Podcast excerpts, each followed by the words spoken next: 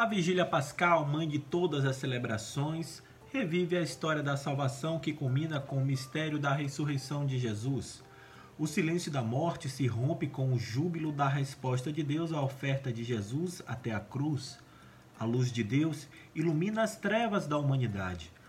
A liturgia da palavra desta celebração é a mais extensa do ano litúrgico, pois retoma a história da relação de Deus com a humanidade, mostrando que a partir da ressurreição de Jesus, toda a criação possui nova destinação.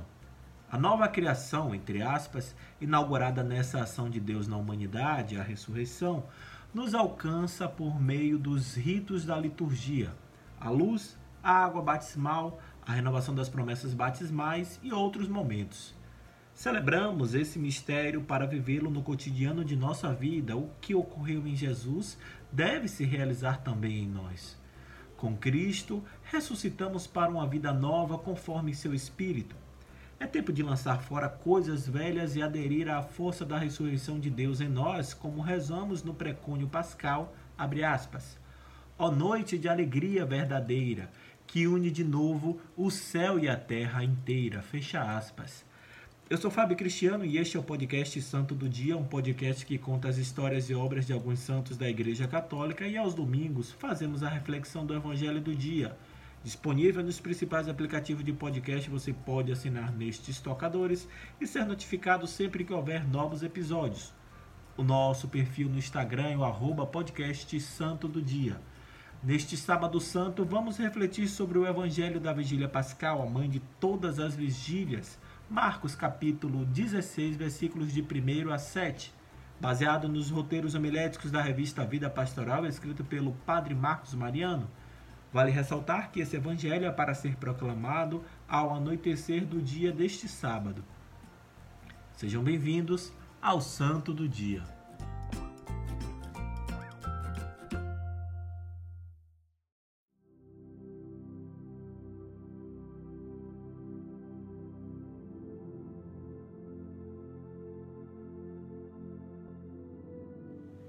Anúncio do Evangelho de Nosso Senhor Jesus Cristo segundo São Marcos.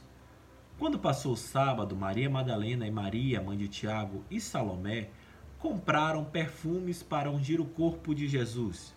E bem cedo, no primeiro dia da semana, ao nascer do sol, elas foram ao túmulo e diziam entre si: Quem enrolará para nós a pedra da entrada do túmulo? Era uma pedra muito grande, mas, quando olharam, viram que a pedra já tinha sido retirada. Entraram então no túmulo e viram um jovem sentado ao lado direito, vestido de branco. Mas o jovem lhes disse: Não vos assusteis, vós procurais Jesus de Nazaré que foi crucificado? Ele ressuscitou, não está aqui. Vede o lugar onde o puseram. Ide, dizei a seus discípulos e a Pedro que ele irá à vossa frente na Galileia. Lá vós o vereis, como ele mesmo tinha dito. Palavra da salvação.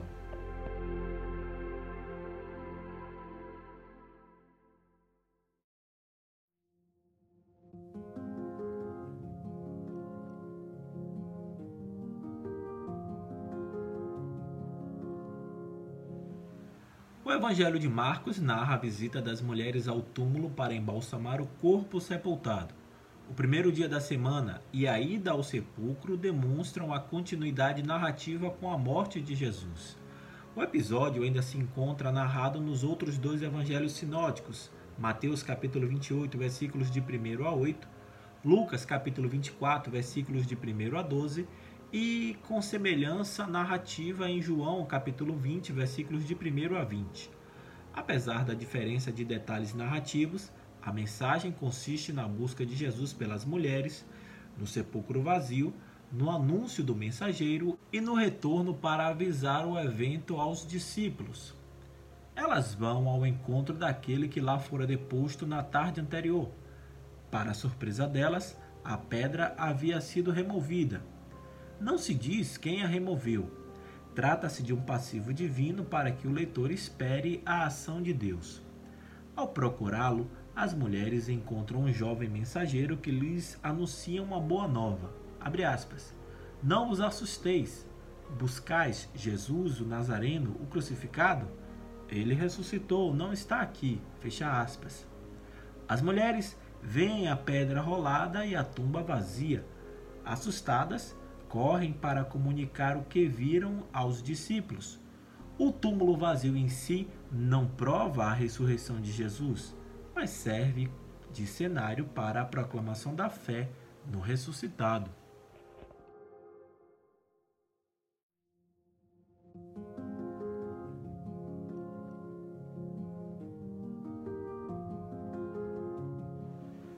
Essa conclusão, entre aspas, do Evangelho indica um retorno ao início.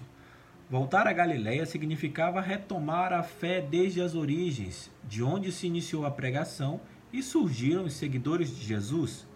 Jerusalém, o local da morte e sepultura de Jesus, representava a incredulidade, a oposição e a condenação.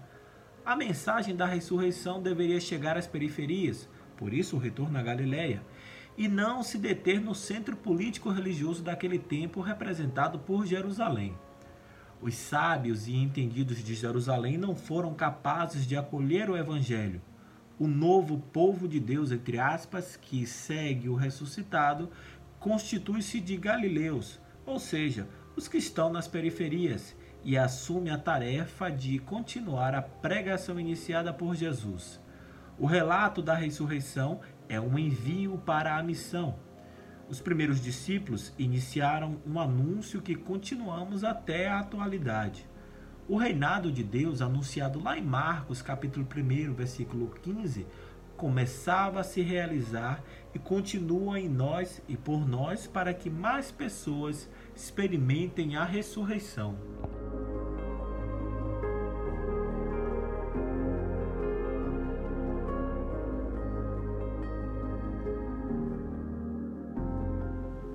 Novo Testamento não se diz como Jesus foi ressuscitado por Deus, tal como se relata como foi sua morte, mas se proclama a fé no ressuscitado, a qual subjaz desde o princípio da comunidade cristã. Ao contrário do que comumente se pensa, os relatos a respeito do sepulcro vazio não são para comprovar a ressurreição de Jesus, mas são um convite à fé e ao anúncio da mensagem de Deus por meio do mensageiro. Jesus vive. A fé em Jesus nasce do encontro com Ele, não da visão do sepulcro vazio. A exemplo daquelas mulheres, vivemos constantemente em busca de Jesus que representa felicidade e realização de vida. Por vezes, tentamos encontrá-lo em alguns lugares errados, outros sepulcros, ambientes de morte e putrefação Deus vem a nós por meio de seus mensageiros, diferentes anjos, que nos comunicam uma mensagem nova de Deus. Ele não está aqui. Quando desistimos das velhas coisas que nos causam dores, sofrimentos e aceitamos mudar o caminho, encontramos com o Senhor que é o caminho. Lembra do recado dele lá em João capítulo 14, versículo 6? Não? Pause esse áudio então e confira aí na sua Bíblia e depois de terminar de ouvir, eu prometo que eu espero você.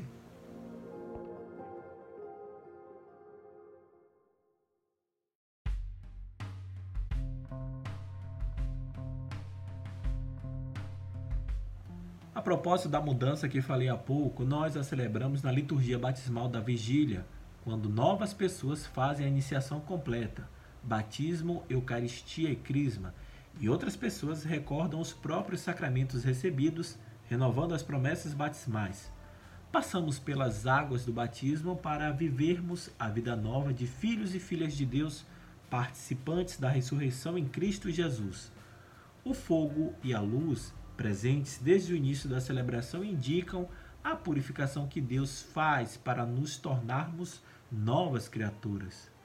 Cada pessoa que faz o encontro com o ressuscitado se torna anunciadora dessa ação maravilhosa de Deus para a humanidade.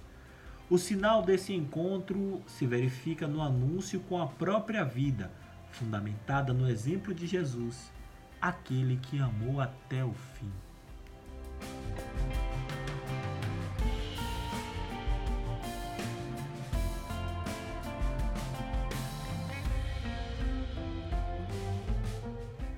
Muito obrigado por sua audiência, pelo seu carinho e suas orações. Se você gostou dessa reflexão, encaminhe, indique ou compartilhe com quem você acredita que gostaria de ouvir também. Até amanhã com a reflexão do Evangelho da Páscoa do Senhor. Deus nos amou primeiro.